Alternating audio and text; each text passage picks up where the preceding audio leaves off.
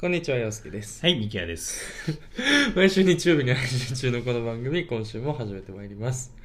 何ですか今の。珍しいですね。いや、なんかね、自分で、うんあの、洋介です、ミキヤですの時うに、ん。なんか洋介って、洋介っていうのうまいなと思っ て、はいはいはい。リズムが、あー。なんか俺は、ぶっきらぼうまな人が、うん、。ミキヤですすって言ってはいるはいはいはい。感じになっちゃうから。受けちゃうなって思ったんだ、そ思っのた印象をね。うんあーで、今、今、洋介、実はこれ間違えて取り直したじそゃ。うんそう、2回目やってるからね。一回目行った時に、いつも行った後に気づくのだよ。目。 なるほど、だから今日は初めて取り直ししたから、 そっかそっか。気づける。ああ、なるほどね、うん。確かになんかちょっとあやす感じだったもんね。はい、ミキヤミキヤでですす。み。たいな。はい、ミこキヤのです。テンションの方がいいかみたもしれないね。まあ俺一個入れてるからね、こんにちはを。そう、だからそ前にのね前置きがあるかないか確かに確でか、にリズムは結構違うかもしれない。いなんか逆やってみるいい、うん俺からでいいいのいつもきっかけいは。うん、なんか、先に言う方が、恥ずかしい。ああの、弟っぽいじゃ ん。その、コンビ間のバランス的に、あー下の方じゃん。はい年下とはいはいはいか、はいはいその、なんかボケ側、ツッコミとかツッコミ側みたいなね。俺らで言うと、まあ、完全なる年齢での、あー。はいはいはい。完全だよ。まあ、年齢でしか俺らはないから。すごい。違う違う。珍しいじゃね。あすごいそれを言ってくる。じゃあ悪い意味じゃないよ珍し ね一つの、俺らが、やっぱお前は俺のあくまで後輩なんいだやかいらっやていやいうそういうこと年そういう功序ことじゃない列なんだそういうことだね。やっあぱくまで俺らをこの世界、は俺らこの世界を、このポッドキャスターの世界は年功序列なんポッドキャストの世だ界ってまだ根強いのかな年功序 列が。古いんじゃないやっぱりさ根付いてんのかなこういう業界ほど俺が今そうしたのか。そうだよやっぱりなんかまだまだそのシステムが確立されてないかさられてないもんね。うん、こそのうな業ってく界ると的に昔のものをそねう。そうそうそうやっぱり良くな勢いいのある慣習やがつながねそうそうそうそう力持ってっちゃうからさまあなんかそ、そういう年功序列の話じゃなくて、うん俺と洋介っていうものはもう、本当にイーブンでしかないかバら。ランス。的にねイーブンでしかないから、うんまあ唯一それがあるとしたら、はいはいはいはいはい年齢ぐらい年齢ぐらいしよかってことねそはいはいはいはう、ないよっていいうわなけるほですどからねあんまり深く考えすぎない。こういうの最近うるさいですからね。まあ確かにね、うん厳しいですかそらうだそうだまあねそういう中でも唯一年齢はひっくり返らない事実だからねそうなんだよ。ねいいこと言っいたら。ろんなもそのういがうことグラデーションになっていくなって中る中で で、年齢だけは絶対変わんないから。絶対値だからね、これ言い出した人人いたら、教えてください。確かにね、うんなんかちょっさすとがに話聞きたいうん。の聞 きたい。どどういうことですか それはっていうねいろんな価値観変わってきてる年け齢ね確かにねど、これだけはマジで変わんない。そうだね、うん聞きに行きたいよね、うんまあまあ、あのー今週ね、えっ、と、あれは何曜日でした ?25 の水、水、何日木、だっけ金と発表されてるのか。水曜日かな、うん一番最初。えっと、僕もね、あのーその、とある情報通から、うん。リークをされて入ってきた情報だったんです絶け対ど。グリーンルーム じゃん。ーその情報はもう情報通からね、うんリーク入ってきたんですけど、うんまあ、まあサマソニの、そうだよね。うんあのサマソニのヘッドライ話すナーるがなと思ったから、じゃあグリーンルームだよ ね。先週の中で言うと。まあ、それは言えないんだけれども、それはまだ言っちゃダメなんだよ ね、これね。今週も やる。うん部屋違うけどいるんだ、まだ。そうそう先週洋ま介たんつちいでてきてるからね。そうそうう、そうんやって、今週俺んちで撮ってるんですけど。そうそうそうそう今週もいあるね、。先週もそうか、先週も、えあの後いろいろあったんだよね。まあいいか、一旦その話は後でするとして、後でするかわかんないけど、まあとりあえず、サマーソニック2023のね、ヘッドライナーが25日水曜日に一組目がまず発表されたわさけれですよされましたね。はい。で、翌木曜日にもう一組のヘッドライナー。で、金曜日にもプラス10組とか、えー、そとうで国内、すね国外のアーティストが発表されましたと。でもう本当にちょっとびっくりしちゃって、もう、なんか久しぶりに言葉を失うという感覚になったし、木曜日時点とかではもう仕事が手につかなかったね。すごいね木曜日のあれ昼に2組目が発表されてましたね。なんか俺もしばらくちょっともうえーって言ってたの興奮が。うんなんだろうねあの感会じ社とかでも言ってたの言ってた言っやてたべえじゃんえーみたいなでもこの空間で今俺だけしかここのこまでは。思ってい。ないからチケット売り切れないかなとかうんうん。それいろいろすら考思えっちてゃった。そうそうそうそうっていうぐらい、まあ僕にとってはまず一組目、まあイギリス版、イギリスのバンドでブラーというバンドがね、発表されたわけですけれども、ブラーがね、来るとは全く思ってなかったわけ。まあミキヤ君とももうちょっと LINE でも、この前にもちょっと話してるけど、やばい。やばいね。びっくりした。本当にびっくりした。うん。うんまあ、いまだになんかちょっとその、適切な表現が出てこないけれども、実はう、ん一番好きと言っても過言ではない。これが、びっくりした、俺。うん。今まで何をびっ潜めてたくけりしたどよ、。まあ、っていうのも、うんやっぱりその、なんだろうな。まあ、ちょっと、一昔前って言っちゃうとあれだけど、うん。 90何年90年代前半にデビューとかしてて94年に出した「パークライフ」っていうアルバムで、まあ、ちょっとドーンってヒットになってみたいなところだから本当俺と同い年とかねそのパークライフ出たの94年の4月とかだったから調べたら本当に同い年だね本当に俺の2週間後ぐらいに生まれてる、あーじゃあまあ、ほぼ、洋まあ介みたいな。そうそうデビュー自体91年とかそんぐらいなんだけどなるほでもまあそのぐらいの世代のバンドってまあなんだろうねなんかこうわざわざ今聴いてる人が少ないというかさっていうところなんだけどまあ俺はでもね一時期ほんとめちゃくちゃ狂ったように聴いてたんだよね、うん。好きすぎてっていうのもあのーブラってそのかなりなんていうのファッションアイコンとしてもなるすほど。ごくかっこよくかったんですよなるほど。はい、あの顔もいいですし、デーモン・アルバンというボーカルのね、顔もいいですし、まあ、4人がちょっとこうポップな感じで、うんまあ、いわゆるこうブリッドポップとうん。言われた時代を牽引してきたうん人たちちだったわけですよ、まあ、オアシスとともにね。うん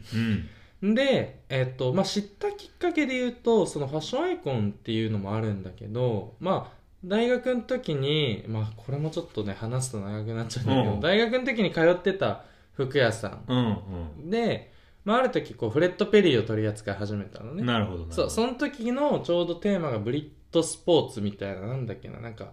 結構そういう感じの、あのー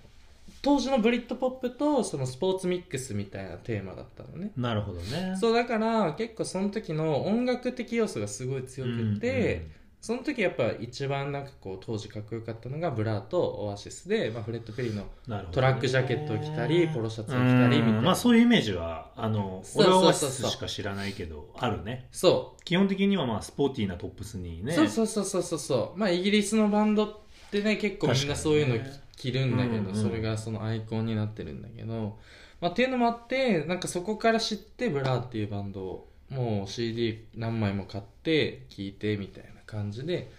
過ごしてきてたんですけど、まあ、しばらく本当もう20年前とか20何年前とかのうんバンドですから、まあ来ないと思ってたわけ別にアルバムも出してないしそもそも出してないんだ。うん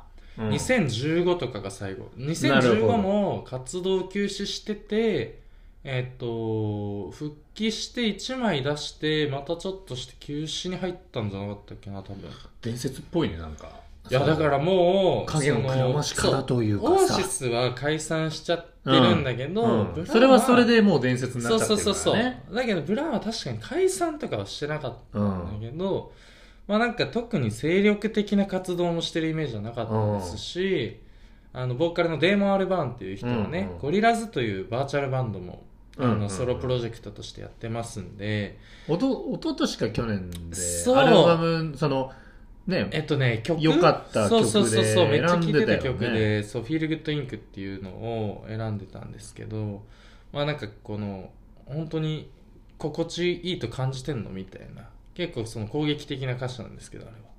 まあそのデーモンがやってるそのゴリラズはめっちゃ曲を出してんの出してんだ最近もテームインパラとコラボしてとなるかほどね。そうそうそうすごい精力的にやってたからでゴリラズは何年か前に富士とかにも来てたし、うんうんまあ、またなんか来るとしたらゴリラズとして来日っていうのが、はいはいはまあ、一番あり得るだろうなと思ってたら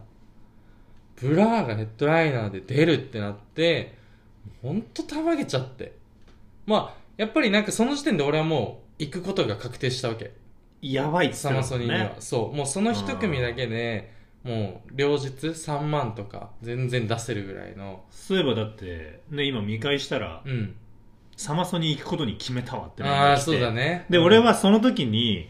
そのブラーうがん出るってのしかないから、うん情報が、うんうんうんで俺ブラーのこと詳しく知らなくて、うんうん UK のバンドっていうこはいとはい情はいは報いしかない,、俺の中では、うだかんらとりあえず一回聞いてみたの要するに、うんうんうんブラーやばいってやばいねうんしたらやばい これだけだったの情報が そうだね、うん追いついてなかったからね、うんしかもなんか飲み会前とかだったんだよじゃあそのだいぶ浮ついたんだそう飲みそうそ会うそ中ううもわなんか俺ももうもうそろそろ集合時間だし、うんでもなんかこのやばさを伝えたいみたいな感じになっちゃってもう感情が追いつかなくってさ、まあ、そんぐらいちょっとねやばいので今日はあの後で1曲かけようかなと思ってるんですけど、まあ、っていうような感じでちょっと今年あのーまあサマソニーもそうだしまだフジロックは発表されてなさいれんですてよないもんねこの時点で。でもまあ去年から海外アーティストがね、戻ってきて、まあちょっと、ああ、それでもう一個言っちゃい、言う忘れちゃいけない、ケンドリックもね、来ますもんねそうそう、サマソニは翌日来ますんで、まあそれで両日はもう硬いものに、僕の中ではなってしまって、ケンドリック・ラマーもね、生で見れるなんてねえ、本当、ねびっくりだよね。2017とか8とかぐらい9にと来てたかねね、フジロック富士にに来て、その時もなんかすごかったみたいな噂だけ聞いてて、でいつか見たいなと思ってたら、まあこんなタイミングで見れるようになったと。まあ2月14日とかだったかな、チケット先行が。なんでそこでちょっとね、まあ大阪、東京どっちに行くか含めてね、決めたいなというふうに思いますけれども、ちょっとそんなニュースが今週はすごい多かったですね。ずっと心動いてたんだ木ああそうそうそれで言うとその木曜日にケンドリックが発表されて金曜日にリアムリアム・ギャラガーそうがだ発表さリれてアまムすからもねねオアシスのギャラガー兄弟のそうそう弟の方なんですけどそうそうそうそうまあブラーとリアムが同じフェスに出るなんてこれもまたそのその世代を知ってる僕は全然後追いなんであれですけどでもまあね両方とも好きだった身としてはさそうそうそうそうすごいことだと思うよまあね当時はやっぱりそのマスコミに煽られてあの敵対バンドみたいな感じだブったらラしいです派けどかオアシス派かそうそうそうそう俺だって洋介オアシス派だと思ってたからねうんそもオアシスそもそもそうあのね知らなかったからそのブラのそ情うだよね報があんまり出てこなかったからなんかねあのー音楽的に好きなのはやっぱブラへーえオアシスはやっぱ魂は震えるのねなるほどやっねぱあの人たち言うことはすごいかっこいいかならるほどあの悪ガキだからさあの人たちそうだねそう基そうそ本うそう的にはねまだファッキューしてるもんねそうそう悪態ついてくじゃんあの人たちは あの人たちはロックなんだよやっぱなんかそのあたりがそういうところもねそうそうそう確ねブラーはなんかポップなんだよねイメージ的にはなるほどなるほそどうっていうのに近くてまあメジャーだしオアシスの方が「リブ・フォーエバー」とか「そうだよねドント・ルック・バック・イン・アンガー」とかそういうのもあったんでオアシス中心でね話してましたけど実はびっくりしたよだからはい俺は本当にそうなんですよ一番好きって LINE が来てたからねそうなんですよなんなら俺一番本当にそう好きよっつってそうだったの本当にそうでもそれはたまんないねもう俺さ本当に見来れるとるなだっってて思わなかったもんそうだようね、んいやだからそれは確かにちょっともう行かないっていう選択肢ないそうだねねだからこれを逃したらまあサマソニーに来るのが本当20年ぶりとからしいんですけど、来日自体は10年ぶりとかそのぐらいらしいよね、でももういつ見れるかなんて俺らより年上なわけだからさ、うんうんあのバンドは、うんいつまでやるかなんて分かんないっていうのがさどうしても出てきちゃうよねすごいねねえっていうちょっと興奮冷めやらぬ1週間だったんでオープニングはこれでいかせていただきましたそれでは今週も始めていきましょう自我と S の自問自答ラジオ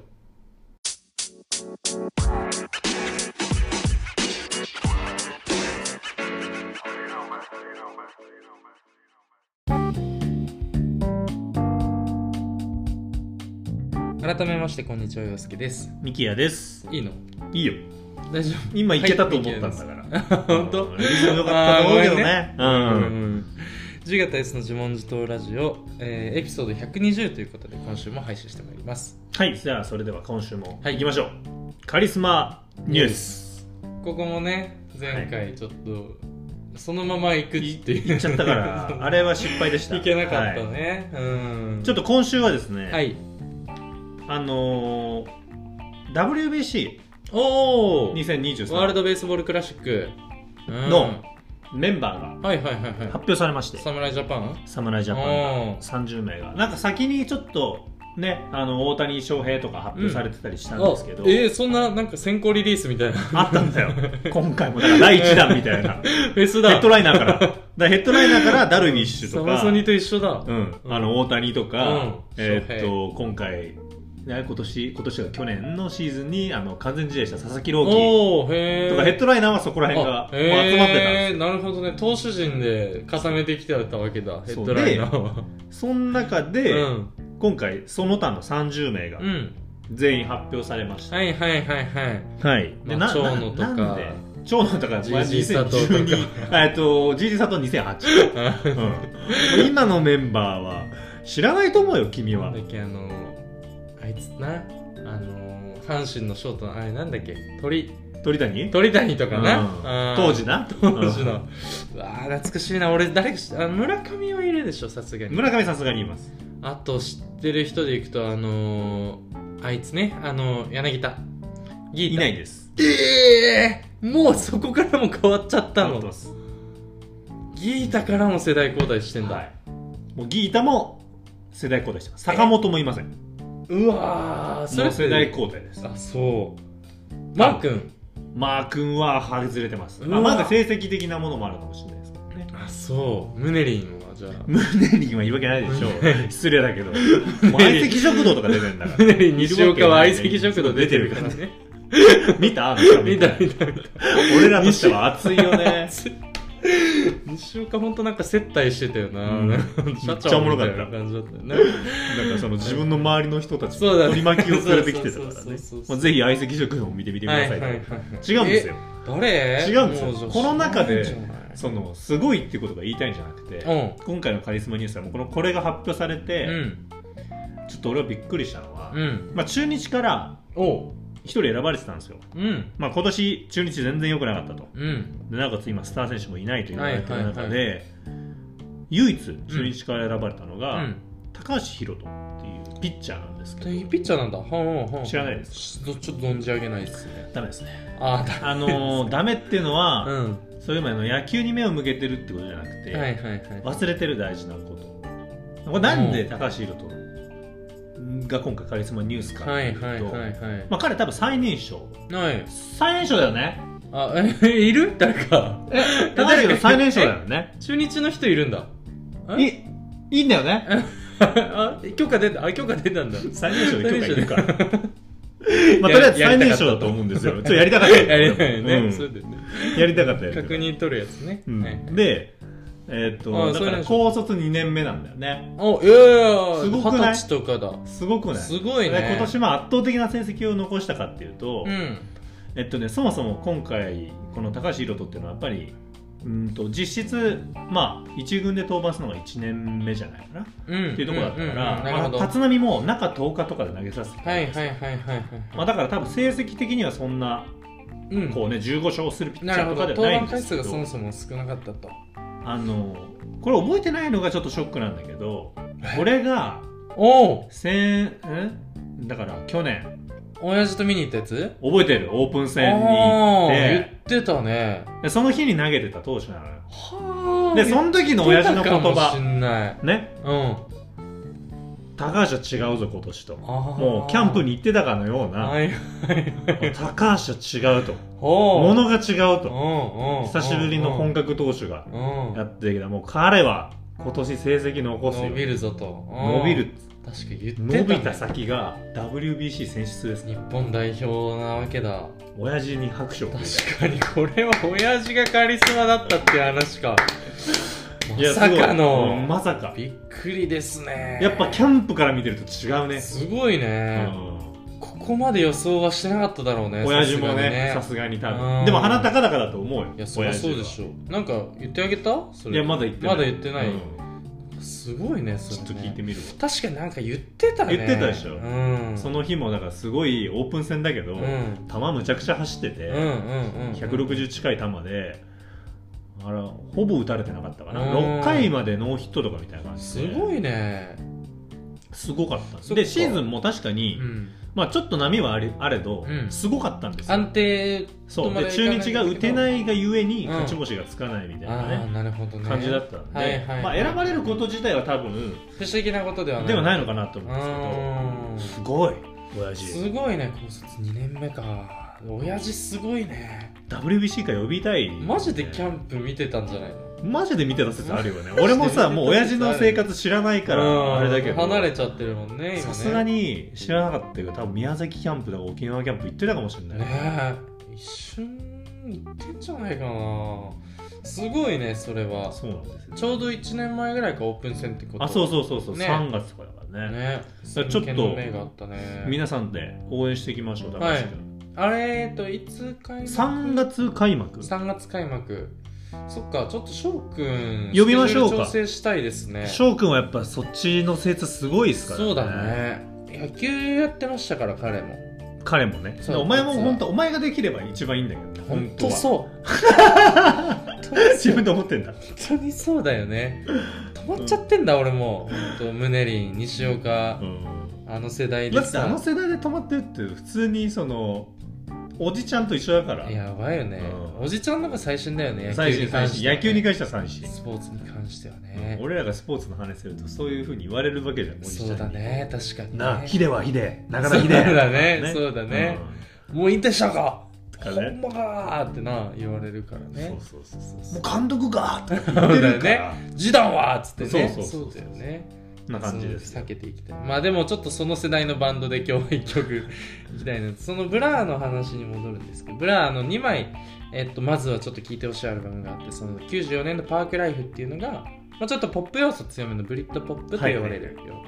うな、えっとアルバムで、まあ、ただ僕がハマったのはブラーが出してる97年の「ブラー」っていうアルバムがこれがちょっとロックテイストにうんすごくなって、うんまあ、有名な「ソング2」とか、あのーまあ、聞いたらわかると思うんですけどっていうのが入ってるアルバムの「ビートルバム」っていう曲がねとにかくかっこいいんで一曲お聴きください。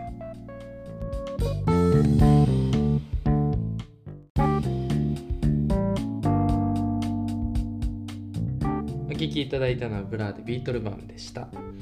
はいじゃあ今週はいの自問自答ですが、よろしくお願いします。ちょっと最初にあの確認というかこれ共通認識で、はいはいはい多分これ俺ね俺の中では、うんまあ、ここういう分け方あんま良くないんだけど今ははいはいはいでも、やっぱ男性女性で多分この感覚全然違う気がすうるん、なるほど。うんものなんだけうど、んうんうんうんまあまだあるからねそういうのはあるじゃん世の中にはあるあるいっぱい現実としてうんあのー親孝行はいはいって、はいはいいうまあ、今回ねテーマでうん話したくて、うんで何の感覚が違うかっていうと、うんまあ男は特にそうようんあの親孝行うん本心ではしたいかもしれないよ、はいはいはいはいはういんまあ、親のこと嫌いじゃないしさ、うんね高校と名の付くものは大体したいよねしたいよねそれはねでも自我が働くわけこれあーは幼い頃に培われうたんプライドですよ、はいはいはいはい親にやっぱりこうちょっとね甘えてらんねえ甘えみたいなてらんねえとか、うんなんか親と仲良しなのだはせいえはいみはたいいはいはいなはい環境ですから僕まらはあありましたね思春期の社会よはうにね思春期はうんだから親とちょっとなんか地元のイオンいたりとかしたはいはいはいはいもんならあいつマザコンだぜなんはていはいはい言われたりとかさ、まあそうだねそういう世代じゃないですか、はいありましたありましたでまあそれは別に根本的には変わってなくて、うんだから今でも親孝行したいなっていうちょっと気持ちはさうんこうやってもう照れくさくて、うんまあ、徐々に照れくさいぐらいになるんだけど、はいはいはいはいこう言えなくないまあそうだね「ありがとう」とかはね、うんやっぱ結構言いにくいよね言いにくいでしょ、うんありがとうとかあとそうだそ,、ねもそも親孝行すること自体も恥ずかしくないまあしたまいあけど確かにねなんかあの親も遠慮すんじゃん、な親孝行されることそに、ね、のさなんていうの甘んじて受け取ってくんないからさ、うんちょっとそこのやり取りが生まれるっていうのもあるよね俺を億劫にさせる一つなるほどなるほどうん、どでも本当にそうで、うん、だからこう自分のこうみんな言ってないけど、うん本心では親孝行したいとはいははいはいはいもちろん人間ですから、思ってるよ自分の育ての親に対しては思ってる、いつもうあ言りっがとけとう言っとけ言いっとつけもありがとう本当に俺はいつだってあなたたちのために生きていきたいと思ってるからなね俺し知らないと思うけどみんな洋介と思ってるマザコン だからあの実家に帰ったら車でお前言うなお前車でで送ってもらってんだからねそうそ自うそう分の名古屋の家まで三重からそうそうそねうそうでもあれも本当母にちそうゃんがそうあれもね好きなんだよねなんかねやっぱ洋介のことをね 次男坊であのね可愛いからねあのね、うんいいいよっていうのいいって言うんだよねそうだからお前電車もで帰るよって断るんだよねそう電車で帰るよって言ったらお母さんもお父さんもどっちかが絶対送ってこうとしてくれるのだからそれはある意味洋介に対してのやっうんぱコミュニケーションと取りたいんだよね時間的にまあもう俺が一番まあ下の子でねあそうですのよ一番最後まで家にいたからねでうんやっぱそうなると逆に洋介としてはもうそれが親孝行なんだよね、まあまあ一そ緒うに帰ねってさうんうんうんうん本当にだから洋介的にも申し訳ないけどだから電車で全然帰るよって話なんだけうどんうんうんうんまあ送ってもらえることは楽だし、まあそうだねなんかそ2れが人で親に話すみたいなのはそこの時間ぐらいだからねだから、うんねみんなが思ってる以上に俺らも親孝行してるわけですよまあまあまあまあ高校と名の付かない行為もねそううです、ん親孝行だったりするとはいはいで一方、うん結構女性陣っていうのは、ううんーんと親孝行に前向きって言ったらあれなんですけど、うんあのー普通にねこうインスタグラムだったりとかでも、うんうんうん親孝行してるのが分かりやすくさ、はいはいはいこはうい発信されてます発信されてたたりするんですよ、でこれもあこれで全然いいので、はいはいはいなので人間誰しもやっぱ本心としてはうん親孝行したい、はいはいはいただ、まあ、主に男性側うは、やっぱりそこに恥ずかしさがんうん出てるので、うん言わないです、はいはいはい言わいないけど君の周りにいる男性みんなうん誰しも親孝行してるはず、うんなるほどうん、だから俺はこれをまず今日伝えたいなるほどねはいはいはい今日の自問自答は、まずこの前提を分かってくれと、うんみんな親孝行してるよしてるっていう前提がねこれは本当にそうんうんうだけど気恥ずかしいうんはいはいはいそれをまあ特に SNS とかで発信はしないよなできないうん恥ずかしい、あだけどなるほどねはい親孝行ってのは、うんとてつもなく、うんいいことなんだようん、うんうんやっぱりそりゃそうだうんんっていう話をしたい今日お いいね今日はちょっとごめん最初にもう、うん、結論から伝そえてうもう何の葛藤かは言ったんだけうどん、うんうんうん、俺が親孝行をうんまともにした話を、ああいいさせてでほすしいねで素晴らしいなんかねそのやっぱ親孝行はいいっていうのはみんなね概念としては分かってるんですよこれはねうん、 肌で感じてないそうでしょみん なこれはね概念としてしかまだ捉えれてないとそ思ううなんですよ、んみんなねこう親孝行っていうのは、うんいいものだっていうそうそうそうそう植え付けられてるわけじゃそうんだからあくまで俺らもうん親孝行すればいいんでしょうになってない、そうそうそうそうそうそうなっちゃってるなっちゃあってる本質を見たい概念が先走っちゃってるからねそうそうそうそう今日はその話肌で感じた話を言ってやってくれよでこれもねだから、あのー本当にうんここもやっぱり俺の感覚とは全然違ったんだけど、うんまあ、私の妻ははいもちろんね、あのーさっき言ったような、うんまあ、親孝行どんどんしてるような子ですかうんうら、んまあ、自分の親にもそうですけど、はいはいはいまあ、義理の親にあたる僕の親にもですね、例えば母の日とか、うんうんうんなんかそういう日はちゃんとこう素晴らしいですね大層なものを食って、俺なんてあの東京で一人暮らししてた時なんてさ、うんそんなこと思ったこともなかったですから、はいは母の誕生日に LINE ぐらいは入れたりとかああそれに規制が重なったら俺一応プレゼントとかはあげてうんたうんんうよ、んうんでも照れ臭いからう、んなんかまあ似合うか分からんけど使えやみたいな もうちょっと年に合わんかもねみたいな、うんまあちょっと本当に、いやねうん、25 6にもなってそそううねいう感じで、はいはいはいはいおかんのね、うんバッグにこうつけるねスカーフ買ったりとかはね、いはいはいなんかいいじゃないですそうかそうでそういうのつけてくれてると、まあ、うん俺言わないけうど、んうんあまだつけててくれてるんだみたいはいはいな気持ちになりますけど、でも俺やっぱ露骨にやれなかったわけ、うん本当誕生日とかしかないだけだったはいはいはいはいはいでまあ一歩妻はずっとそういうことをやってきてる、うんでそれが義理のまあね両親にもやってくれるみたいな中で、この間だからまあ俺が29っていうのもありますから、うんえーっとその多分1年前にね、うん多分両親は俺の両親は結婚してるから、はいはいちょうど、まあ、去年のうん11月ぐらいにですうね、ん30年とかそうあ結ー婚30年っていうのがあったんですよ、はいはいはいはいはい別に何でもないじゃんわかんないそっか俺両親の結婚30年なんて気にしたことなかったし確かに俺も気にしたことないかももう今多分何過年ぎてるでしかょ、もあ過ぎてるね兄ちゃんがだって30超えてるわけだからそうだね確かにねそうじゃんうん超えてると思うんだよね、だから俺も全然何の気にも別に30周年だから何って話だと思ってたんだけどその去年の11月に、うんだから2ヶ月前にですね、まあ妻が、うんまあ、せっかくなら30周年で、うんまあ、両親どっか旅行連れてってあげようようんうんうんうん感じでね、すごいねそうでちょうど11月のちょっと前ぐらいに言い出してうんうんうん「何言ってんだよ」とお「こんな恥ずかしいことできるか」お いいね江戸っ子だねでやんねえ「何言ってっんだおつ前ってさ」お前さんよっつっでてやんねえっつってねうん言ってたんうよ、んまあ、だけど、はいはいはいいやもう連れてきましょうとうん私も自分の親の時にしたからうさ、つってんあ素晴らしいですねそううそんじゃあねそれ確かにまあまあ分かったと、うんまあ、だから、まあ、何気なくね俺もじゃあ一緒に旅行行こうかっつって、親にうんででまあなんか俺も恥ずかしいから、うんまあなんか30周年なんでしょ、まあ、連れてったるわみたいな感じで いまいあ、とりあでえすず車ね車で乗せてくわああなるほどねうんあ特に伝えずあサプライズ旅行みたいうんなうん、でまあ場所をどうしようってなった時に、うん俺はこの名古屋に仕事で来てから、はいはいはいあのー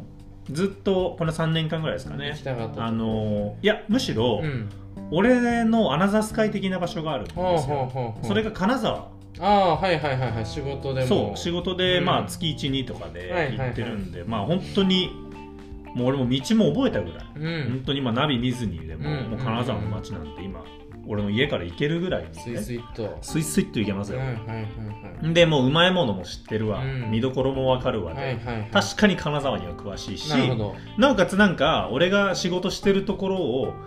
まあ別に仕事してる場所を見るわけじゃないけど、うん俺が普段どんなね街をねそう、うん日常で過ごしてるかっていうのを親に知ってもらえるから、うんまあ、金沢がいいんじゃないかっていう確のかがに夫婦間でなりまして、うんうんまあ、金沢に連れてきますよあいいじゃないですかそうそうそうそうなったわけですよ、で、まあ、実際11月に、あのーまあ、金沢に連れてくよっつって、うん金沢連れてってで、まあ、観光するとこ観光しうんて、で、まあ、旅館に泊まって美味しいご飯を食べてお酒も飲むみたうんいな、はいはいはいはいまあ、すごい普通に楽しいうん旅行で、うんまあ、両親も、まあ、そもそもねお俺とまず旅行行くこと自体がうん大学生ぶりぐらい、お俺も社会会人になってから親と旅行行ってないなはいはいあと思はっいてはいあたでんだもけど、大学生の時行ったんだ大学生で一回行ってるねへえでもそれもたし俺そもそもそんなに家族旅行する家族ではなかったからあーなるほどねそれがなんでかっていうと部活があったりとか、はいはいはいはい俺弟いんだけど弟の受験の時はダメとか俺の受験の時はダメとか、何かとねそうそうそうタそイミうングかがぶ合っわたずりとかしたり、どっちかが絶対土日にサッカーあったりするから、うん俺か弟かみたいな、うんうんなるほどそうそう本当に旅行行くみたいなタイミングがなかったんだよね、うんうんうんだからあんまりそんなにむっちゃ旅行みたいな本当年一とかは行ってたけど、うんみたいな感じだったうしん、うん大学生になってからは逆に俺も弟も思春期真っ只中だからまだね、うんまあ大学生でもねうんうんいいよもうわざわざそんな俺バイトしてた方がいいし、はいはいはいうわー嫌な息子だうねんバイいトやして嫌なた方がいいし金稼げんじゃんうわーいや息子よ本当にすごいねそんなでも息子が、うんまあ、30周年い連れやていくよそれはちょっとグッとくるね多分ね、うん両親としては思ってるかもしれないんだけど、まあでも俺もさ両親とこう酒飲みながらうまい飯食ったりとか、うんうんまあね温泉とかもあの宿ついて、うんまあ、俺一番宿ついて先にしたいことって温泉一回入りたいの、ああそうなんだはいはいはいはいそうそうそうで、まあ、それを分かってくれるのって親父なのよねああなるほどね親父も好きそだうもんいねうタイプなの、そううんで昔からそれは親父はそのスタイルでやってやらせてもらってたかはいらはいはいはいやらせてもらってたわ俺にうんもうそれで便乗してんだと思うんだけど、うんうんなんかまあ2人で最初にパッとお湯なんか使っちゃったりしてう、んで最近のそのねまあまず親父とのツーショットトークが始まそるうツーショットーク、ん親父とのね、はいはいはいはいうんで、うんまあ、ご飯の時は、うんまあ、4人でワイワイうんでこうなんかなんだろう懐石料理をうん親と食べるなんて本当に久しぶりだし、うんまあ、むしろ俺が子供の頃なんかそんなものの良さが分かってないからうさ、んあの本当になんかこういうのを親と食べるのは久しぶりだなと思っうたから、んうんでも親ももう出てくる料理出てくる料理全部感動してくれててさ、うんこんな美味しいもの食べたことないとかでのどぐろとかがねはいはいはい石川で名物でそっかそっかで俺はこ金う沢といえば何度も口にさせてもらってんだけど、はいはいはいまあ、要は初めてだっうんて食べてうんびっくりしてうんこんな美味しい魚あるんだみたいな。うんすごいまあまあまああ嬉しいわけですああよ鼻高々だそうそうそうう、んん、でまあそんな感じで、うんもう1日目もすっごい良くて、で観光も観光でちょっと両親が好きそうなとこ行こうと思って、はいはいはいはい1日目に東尋坊なんか行ったりしてね、うんうんで親はもうほんとバブル期前ぐらいにたぶりだなみたいな感じの、うんすごいもう30年ぐらい前そうそうそうそうってことでしそょうまだやってんのあんなとこはみたいな、おで行ったら結構栄えてんのよーまだ全然まああるもんね商店街とか商店街っていうかそうそうそうお土産物屋さんとかね、ですごいさその東尋坊自体にもまあ感動したしこううん写真なんか撮ったりしてさ、うんうんうんうんあのまあなんかね楽しい時間過ごしたんだけど、うんまあ親だなって思う出来事もやっぱその中であってさ、はいはいはいはい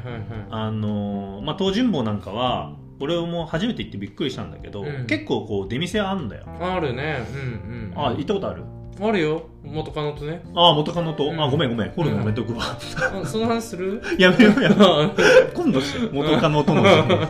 俺今すごい心温まる話にしようとしてるから寂しい話でしたあかもしごれなめいんごめん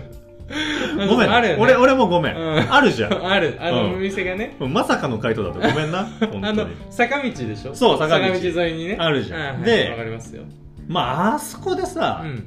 もう俺らは土産なんか買わねえやんまああんなとこそうでだなしかもなんかそういうところのやつって、うん別にそこの名物が売ってる京わ都けにでももなあいるからなああいうとこのやつってなそうってあるじゃん、うん鎌倉にもあるんだよそうあああいのれどこにでもあるんだよ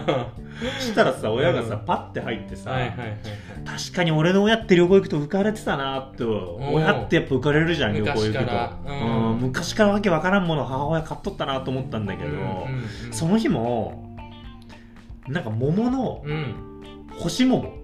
干し桃あー干し梅干し干柿し柿うん知ってるけど知ってるね干し桃私見たことない、まあないけど俺も確かにここで買うって話まあ間違いないでおかん桃の名産ではないよねない福井ってね全然ないし別にねだけどなぜかその干し桃うが、ん要はそのそのお店のうんこう目玉商品みたいな感じで売置りいだてったあのんのよだからもうそもそも俺はうんもうねなんていうの考えるよりも先に言葉が出てて、うんうんこんなの売りにしてるけど誰が買うんだよっつってたんだけど、うんうんすごいね両親が買ってたわけよああすごいねで親もなんで買う生まれてきたのそその親から両親多分親父の子じゃないすごいね母親はそうなのよそっか親父は母親のね親父は俺の母親役ひねくれ者って言ってたああなるほどねもしかしたはらいはい俺がひねくれ者とお前が思ってるなら、うんその血があるかもしれなるほどね思ってるねない思ってんだうんそっちねはいはいあお母様が買われたわけそうお母ささんが買ってた、うんうんお母さんはそのなんてこと言うのあんたと、うん干し桃なんて私見たことないんだからあまあまあ純粋こにこでねしか買えないかテもンしシれョン上ながってねうんいでなんかお店の人も、うんこの干し桃はみたいな、うんヨーグルトなんかに砕いて入れると美味しいよみたいな感おじでーあ知ってるんだやっぱりそうそうそうす使いご方い詳しくてとかで、うんね車乗ってじゃあちょっと1個食べてみようかっつってこう裏面見たら、うんあのメイドインチャイナって書いてあっだよたいやだからおかん最近おかんだから言ったでしょってこんなとこで買ってもいいことないんだからって本当だよ持って帰るだけの手間増えるだけだよ、そうでもおかんじゃんそれが、まあそうだね、うん、そういうのが買おかっんちじゃゃうんんだよだから俺もなんかそういうので懐かしくなってさ、なはいはいはいはいはいってことがあったんだけど、そしたら2日目かな、で2日目朝ごはんの時間決まってて、まあ、何時にじゃあロビー集合ねみたいな感じで、もう親とは別の部屋だっうん、たはいはいはいはいしたらさ、うん、俺朝さうん、人生初のさああそうかその日かうんぎっくり腰になるはいはいはい朝起きる瞬間にピキッつってうわあ桜木花道状態いやほんとそうよ、ピキーって言ってうんんの、、あれピキだったよでも俺はやるっつってうんうん親を今日送り届けねえといけないから確かにうん俺はまだ試合出るみたいな感じはいはいではいはいはい起きたけど、うん全然立てなくてえどんなレベルなのもうそのえ起きた瞬間ってどういう体勢仰向け俺仰向けで寝てたのようんで起きようとしてこう腰上げようとしたら、うんうんってなってうわ怖っでいでも普通の痛えなってなったのよああ桜木じゃんそうだけど立てなかったの要要はなんか腰のこれね表現難しいんだけどなんか腰を真ん中から砕かれたような感じだからうわーそのそこに体に力が入んない力が入んないそあーなるほどねでうまく立つ神経のにが伝達しないみたいなうそんな感じあでー立つのに10分かかるぐらいの感じはいはででも親に「ちょっとごめん俺ぎっくり腰になったわ」おでおかんもやっぱおかんだから心配だかーらそりゃそうだ「大丈夫?」みたい我なが子がねした父親がうん 凛としてんのよはいはいお前もついにこっち側に来たかとあの俺3回やってっ からちょちょっと貸してみろっつって俺のこう体の持ち上げ方みたいな感じで、これだとね楽に立てるからうんオッケーオッケー123つあ楽に立てる親父すごいねすごいなと思ってえー、それはすごいですねでもう朝ごはんも食べてたんだけど、うんまあ俺は食べれるし美味しく食べれるんだけど、うんうんもう気がかりなわけ今日も本当は兼六園うんうんうん金沢はいはいはい、はい、ちょっと温泉行ったのは加賀温泉っていうちょっと金沢から1時間ぐらい手前のね、福井寄りの方というか金沢のい、はいはいあ石川県のまあい入り口って言ったらあれだけなるほど名古屋から行くとこう近い方なんだけど、あのまあ、金沢まで今日は俺は親父親父とだから両親が、まあ、母親が特にそうなんだけど海鮮がおう好きなのよはいはいはいだから近江町市場連れてっておでまあ兼六園とかうね、はいはいはい行ったことないっつってたから、うんまあ、そこはいいなと思ったんだけど、もう両親も帰ろうと。お